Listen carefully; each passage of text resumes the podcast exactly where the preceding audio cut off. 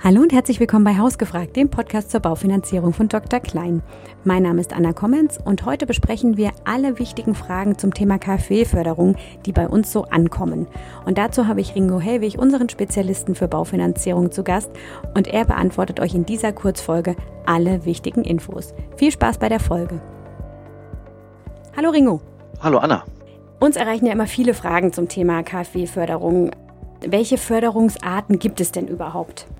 Ja, also wir unterscheiden da in verschiedene Modelle. Das sind die KfW-Förderung, wo es also auch günstige Kredite gibt.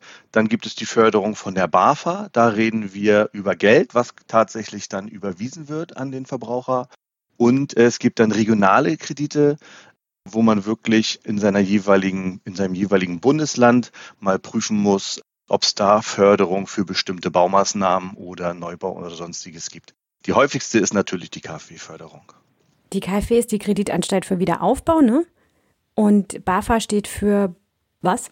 Bundesamt für Wirtschaft und Ausfuhrkontrolle. Man glaubt gar nicht, dass das passt, aber solche Ämter äh, sind dann für die Förderung tatsächlich zuständig. Der große Unterschied, sagtest du, ist, dass die KfW eher zinsgünstige Kredite vergibt oder vermehrt und die BAFA so für Einzelmaßnahmen und Tilgungszuschüsse zuständig ist. Fast. Tilgungszuschüsse gehören da nicht mit hinein. Tilgungszuschüsse gibt es auch von der KfW. Aber du hast richtig gesagt, für Einzelmaßnahmen, zum Beispiel für die Modernisierung des, des Daches oder für die Heizung, gibt es dann bestimmte Förderquoten, die man dann sich direkt über die BAFA holen kann. Was sind das dann genau für Förderungen von der BAFA? Prozentual unterschiedlich. Also man spricht mit einem Energieberater, im besten Falle, weil es dann sogar noch ein paar äh, mehr Förderungen gibt, gibt es nochmal fünf Prozent mehr Förderung. Und dann gibt es für die jeweiligen Programme, also für die Sanierung des Daches, gibt es bestimmte Voraussetzungen, die kann man sich äh, auf der Internetseite der BAFA durchlesen.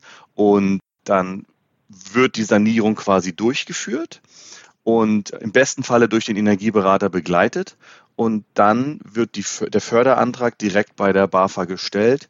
Und man bekommt dann die 35, 25, je nachdem, was, was gerade gemacht wird, Prozent Förderung direkt auf sein Konto überwiesen. Das dauert alles natürlich und wichtig hierbei zu beachten, man muss in Vorleistung gehen. Also man holt sich das Geld hinterher wieder.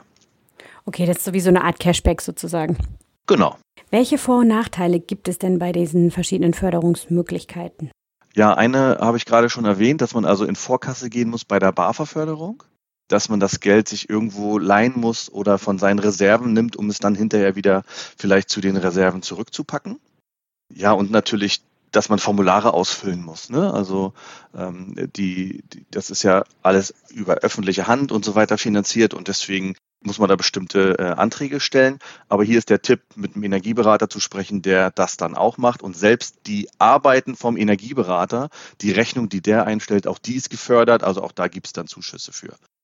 Bei der KfW, also bei den Krediten, die man vergünstigt bekommen kann, haben wir den Vorteil, dass es einfach ein zinsgünstiges Darlehen ist.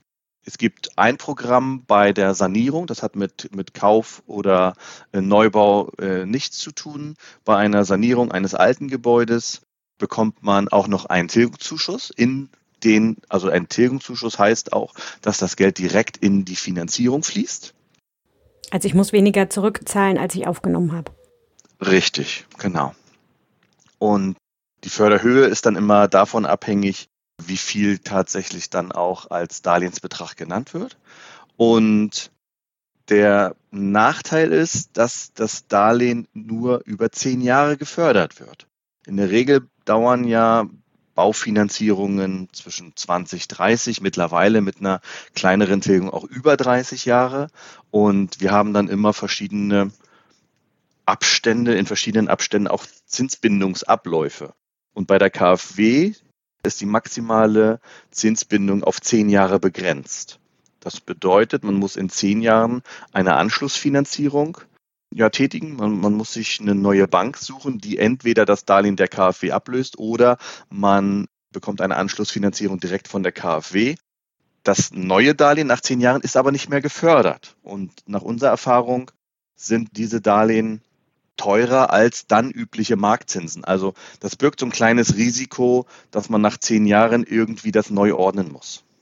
Kann ich denn bei der KfW Sondertilgen? In der Regel äh, kann man das nicht. Das ist ein ganz festes Darlehen mit einem festen Zins und mit einem festen Tilgungssatz. Und vielleicht noch ein Nachteil zu erwähnen, wenn ich ein Programm für energetische Maßnahmen bei der KfW beantrage. Also ich bespreche mit meinem Bauträger, dass ich ein KfW 40 Haus baue. Dann muss am Ende dieses KfW 40 Haus dort auch stehen. Und es gibt ganz viele Regularien und Nachhaltigkeitszertifikate und so weiter und so fort. Das muss am Ende alles, was ich beantragt habe und was auch vor der Finanzierungszusage vom Energiesachverständigen, vom Bauträger und von, vom Kunden selbst bestätigt wurde, das muss am Ende auch so geliefert werden. Warum sage ich das? Wir haben tatsächlich schon Fälle begleitet, wo am Ende das Finanzierungsdarlehen seitens der KfW gekündigt wurde, weil diese Forderungen nicht erfüllt wurden. Und dann muss man relativ kurzfristig das gesamte Darlehen zurückzahlen. Wenn ich das zusammen mit einem Energieberater mache, also du hattest ja den Tipp gegeben, sich da begleiten zu lassen, weil zum einen der Energieberater gefördert wird und wenn, die, wenn der mich begleitet, haftet der dann dafür? Also wenn er jetzt sagt, äh, man muss das so und so machen und ich mache das so und so und dann ist es kein Energieeffizienzhaus 40, dann kann ich ja eigentlich nichts dafür. Das ist eine sehr gute, eine sehr gute Sache. Ja, also grundsätzlich würde ich immer sagen, na klar, hat, der hat ja auch eine Vermögensschadenhaftpflichtversicherung im Zweifel. Ja, sind aber überall Menschen und äh, es gibt eben auch Menschen, die sagen, sie machen keine Fehler und äh, räumen das eben nicht ein. Also es ist, es ist dann im Zweifel, im schlimmsten Fall geht sowas dann immer vor Gericht und das dauert dann natürlich. Und da muss man wirklich einfach vorsichtig sein. Ich möchte hier niemandem Angst machen, um Gottes Willen. Einfach nur zu Vorsicht äh, ermahnen, äh, dass man wirklich auch mit dem Bauträger und mit dem Energiesachverständigen spricht. Du pass auf, wenn wir das jetzt hier so beantragen, das muss hinterher auch so stehen. Wenn das nicht so steht, habe ich ein richtiges Problem. Also ich sag mal, diesen Druck so ein bisschen Richtung Energieberater und Richtung Bauträger schieben. Hör zu, quatsch jetzt hier nicht nur und sag mir so, was ich hören will, sondern versprich mir, dass das am Ende so steht. Und dann sollte das auch klappen. Also es sind Einzelfälle, die dann mal eben nicht aufgehen und davor will ich einfach nur so ein bisschen warnen. Ich habe mit Betty hier im Podcast über das KfW-Programm 300 gesprochen. Das ist ja relativ jung. Es gab ja sehr, sehr viele verschiedene Ansätze von der KfW. Da wurden Programme gestrichen, verändert und so weiter. Und das Programm 300, das ist jetzt eingeführt worden als Nachfolger äh, des Baukindergeldes, vor allen Dingen in den Medien wurde es so betitelt. Was hältst du denn davon? Ist das so ein echter Nachfolger? Also grundsätzlich kann man das so sagen, ja. Weil, was ist gleich bei beiden Förderprogrammen? Es werden junge Familien gefördert. Es werden äh, Haushalte gefördert, die mindestens ein Kind haben. Und wichtig nur im, im Vergleich auch zum Baukindergeld, hier gibt es Einkommensgrenzen und die sind relativ niedrig. Das heißt, es bekommt nicht mehr jeder diese Förderung, nur an Anführungsstrichen, wenn er ein Kind hat, sondern man muss auch äh, ein bestimmtes Haushaltseinkommen haben, zum Beispiel eben 60.000 Euro halt, äh, maximales Haushaltseinkommen, also äh, beide Verdiener in der Regel. Wenn man ein Kind hat und das wird dann um 10.000 Euro jeweils gesteigert pro Kind, was dann noch im Haushalt lebt. Und ansonsten, ja, kann man das vergleichen. Wenn wir nochmal zurückkommen auf die verschiedenen Förder Förderungen, kann man denn verschiedene Förderungen kombinieren, beispielsweise BAFA und KfW oder auch unterschiedliche KfW-Programme? Auf die regionalen können wir jetzt ja nicht so detailliert eingehen, weil die einfach zu divers sind in den verschiedenen Regionen. Ne? Ja, das stimmt auf jeden Fall. Also auch hier kann man die miteinander kombinieren, kommt immer darauf an. Also ich würde mal sagen, Dinge, die nichts miteinander zu tun haben, kann man auch kombinieren. Also zum Beispiel gibt es bei der KfW das KfW Wohneigentumsprogramm und es gibt und es gibt dann eben das äh, Programm für für den äh, Neubau einer äh, energetischen Maßnahme KfW 40 Haus zum Beispiel. Das sind zwei Förderungen, die man gut miteinander kombinieren kann. Wenn ich jetzt sage, ich baue mir ein KfW 40 Haus und hinterher beantrage ich bei der BAFA nochmal für das neue Dach eben die Förderung. Das geht dann natürlich nicht. Man darf nur einmal für ein bestimmtes äh, Projekt auch die Förderung beantragen. Die KfW hat übrigens äh, tolle Merkblätter. Also es gibt äh, sowohl für das KfW-Programm 300 als auch für diese Kombinationsmöglichkeiten zum Beispiel äh, ganz tolle äh, Merkblätter, auch um die passende Förderung für sich selbst zu finden, gibt es ein Merkblatt, was ich hier nur empfehlen kann, was man sich angucken kann. Dieses Merkblatt, das verlinken wir euch in den Show Notes auf unserem Blog. Da könnt ihr euch das dann runterladen oder die verschiedenen Blätter, die werden wir da hinterlegen. Genau. Du sagst es jetzt schon, es ist gut, wenn ich mit einem Energieberater das zusammen mache. Wie ist denn jetzt so die richtige Reihenfolge, wenn ich weiß, ich äh, möchte kaufen oder bauen äh, und ich möchte Förderung beantragen? Ich bin da eine Kandidatin oder ein Kandidat dafür. Wie ist die richtige Reihenfolge? Wie gehe ich am besten vor? Ich empfehle immer, dass man äh, erstmal zu uns kommt, erstmal in die Beratung und erstmal das gesamte Budget einmal überblickt. Also auf Deutsch gesagt, wie viel Haus bekomme ich denn eigentlich für mein Geld? Was kann ich denn ausgeben? Wenn der Baufinanzierungsspezialist ähm, herausbekommt mit den Einnahmen, die ich zur Verfügung habe und eventuellen Ausgaben und auch das Eigenkapital, was mir zur Verfügung steht, kann ich mir eine Immobilie im Wert von Punkt, Punkt, Punkt eben leisten.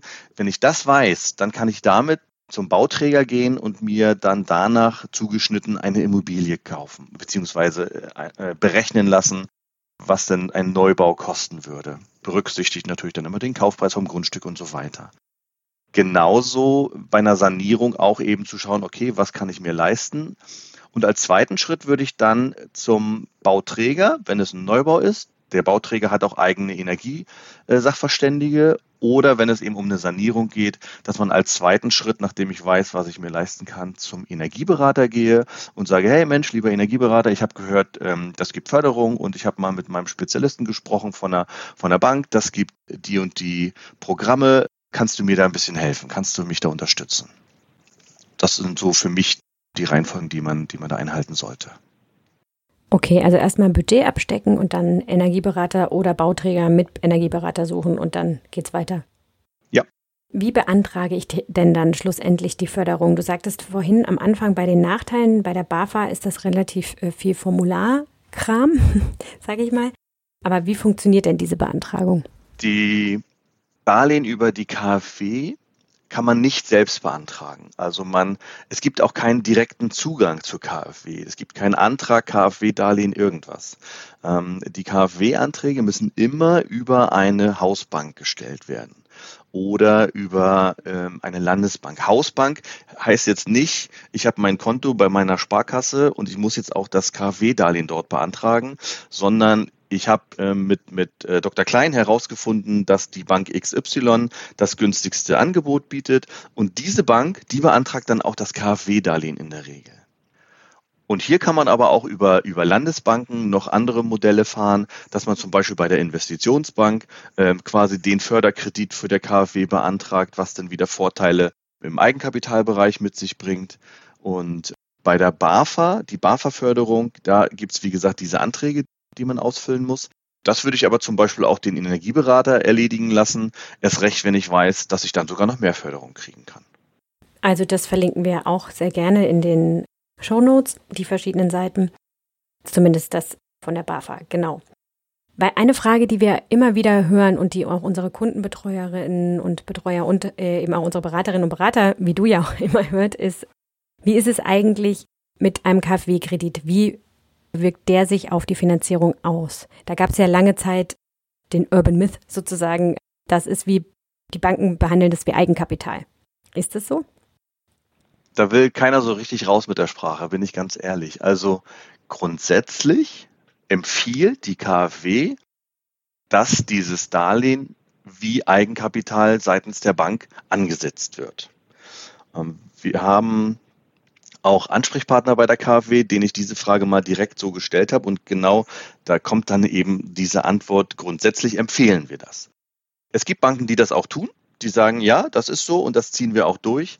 Es gibt auch viele Banken, die sagen, ich stehe aber im Risiko. Das heißt, die KfW steht ja nicht im Grundbuch, sondern die Bank, bei der ich das Darlehen beantrage. Und die setzen dann das Risiko addieren sie quasi dann aus dem KfW-Darlehen plus dem Hauptdarlehen und dann habe ich diesen Vorteil wie im Eigenkapital äh, tatsächlich nicht. Wenn ich aber mir eine zweite Bank zum Beispiel, das gibt es aber auch wie gesagt nicht in jedem Bundesland, da muss man aufpassen, Wenn ich mir aber über eine, zum Beispiel über eine Investitionsbank, das Darlehen separat besorge, also von, von der Investitionsbank und nicht bei der Hausbank oder bei der hauptfinanzierenden Bank, dann habe ich den Vorteil, dass das wie Eigenkapital angerechnet wird. Also es ist sozusagen eine Einzelfallentscheidung, wenn ich in die Beratung komme, zu gucken, welche Bank passt überhaupt erstmal zu meinem Anliegen weil da, da gibt es ja noch mehr Einflussfaktoren als jetzt nur die staatliche Förderung oder das Eigenkapital. Und dann zu gucken, ist das eine Bank, äh, okay, und erstmal dann zu gucken, kommt eine staatliche Förderung für mich in Frage? Ja, und dann zu gucken, macht diese Bank das? Ist so der Weg dann? Ja, genau so, so würde ich das, würde ich das auch bezeichnen. Und ich würde vielleicht noch dazu sagen, ich habe ja vorhin schon gesagt, dass das KfW-Darlehen nur zehn Jahre Zinsbindung hat. Wenn ich mich jetzt bei meinem, bei meinem Hauptdarlehen aber vielleicht für eine längere Zinsbindung entschieden habe, 15, 20 Jahre oder sogar noch länger, dann habe ich zwei Darlehen mit verschiedenen Zinsbindungsabläufen. Das muss man auch immer ein bisschen im Hinterkopf behalten, dass man dann zu verschiedenen Zeitpunkten sich wieder um Anschlussfinanzierung kümmern muss. Das kann vorteilhaft sein, weil es ein Risikosplitting ist. In zehn Jahren und in 15 Jahren sind vielleicht unterschiedliche Zinsbindungen. Das kann aber auch ein Nachteil sein, weil man ja immer gucken muss, welche Bank steht jetzt erstrangig im Grundbuch, also welche hat jetzt hier die besseren Karten von beiden Banken und gibt mir dann auch dementsprechend den besseren Zins. Also wenn man jetzt sagt, okay, Sondertilgungen sind bei der KfW nicht möglich, hatten wir oder selten möglich, dann wäre das ja auch eine Option zu sagen, ich kann halt nicht Sondertilgen, aber ich, wenn ich, wenn ich was übrig haben sollte, dann könnte ich das ja auf die hohe Kante legen und dann damit äh, das kürzere Darlehen ablösen, ne? Oder zumindest teilweise ablösen. Das ist eine super Idee. Also hier tatsächlich zu sagen, vielleicht auch alles komplett ablösen und nicht nur ein Teil, je nachdem, welche, welche Mittel man zur Verfügung hat, ähm, ja, würde ich durchaus sagen. Dann hat man ja weniger Rate dann in den nächsten Jahren dann, ne? Genau, ja, und wenn das Risiko ist auch kleiner. Wenn ich dann einen kleineren Betrag umschulde, dann ist der Zins, dann spielt die Zinshöhe gar keine so große Rolle. Auch hier muss man nur gucken, im Baufinanzierungsbereich geht es eben häufig erst ab 50.000 Euro Darlehensbetrag los, dass man auch bei der Baufinanzierung vernünftige Zinsen bekommt dann gibt es wieder den nächsten Sprung so bei 75 oder 100.000 und dementsprechend dann gibt es dann auch verschiedene Zinsen, die man dann bezahlt. Okay, ich versuche nochmal ganz kurz so das Wichtigste zusammenzufassen. Also wir haben im Prinzip drei Arten von Förderungen. Die Kreditanstalt für Wiederaufbau, die sich um größere Maßnahmen kümmert, die BAFA, die Einzelmaßnahmen fördert und dann gibt es je nach Bundesland oder Region eben regionale staatliche Förderung, wo man nochmal genau hinschauen muss, weil die sehr zersplittet sind. Als Vor- und Nachteile hast du ähm, gesagt, bei der KfW muss man aufpassen mit der Anschlussfinanzierung, denn die sind in der Regel, ist das KfW-Darlehen, läuft das eher aus als das große Darlehen oder das Restdarlehen. Und bei der BAFA muss man auch vorsichtig sein wegen der Formulare.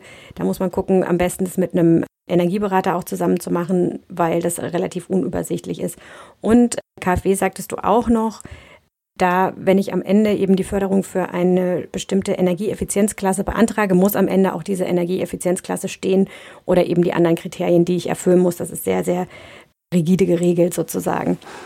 Und als Prozedere sagtest du als erstes am besten in die Beratung zu dem äh, Spezialisten für Baufinanzierung zu gehen, sich das Budget ausrechnen zu lassen und dann, je nachdem, was ich vorhabe, ob ich eben eine Sanierung habe oder einen Kauf mit Sanierung oder eben Neubau, dann äh, zu einem Energieberater zu gehen oder eben zu dem Bauträger, der in der Regel so einen Energieberater an der Hand hat. Und die Beantragung, die funktioniert eben unterschiedlich, also KfW immer über eine Bank oder über den Vermittler. Und BAFA muss man direkt machen über die BAFA oder eben über den Energieberater oder die Energieberaterin. Und es ist nicht so, dass alle Banken die KfW-Kredite als Eigenkapital bewerten. Da muss man immer genau hinschauen und am besten sich da auch in eine Beratung begeben. Habe ich noch was vergessen? Super zusammengefasst. super schnell und super gut. Ganz lieben Dank, Ringo. Total gerne, hat Spaß gemacht. Danke. Diese Folge sollte euch also einen Einblick in die staatliche Förderung geben, welche Möglichkeiten es gibt und welche Arten es gibt und wie die sich unterscheiden und welche Vor- und Nachteile vorhanden sind. Wenn ihr tiefer in das Thema einsteigen möchtet, dann gibt es ganz viele Podcast-Folgen noch, unter anderem mit meiner Kollegin Betty und unserem Spezialisten für Baufinanzierung, dem Björn Petzold. Die findet ihr auch alle auf unserem Blog Hausgemacht oder auch in den üblichen Podcast-Plattformen. Wenn ihr noch Fragen habt, schreibt uns gerne an hausgefragt.drklein.de oder wenn ihr Themen, Ideen habt, Wünsche, was ihr gerne mal hier hören möchtet, dann freuen wir uns auch, wenn wir eine E-Mail an diese Adresse bekommen. Alles Gute für euch und bis zum nächsten Mal.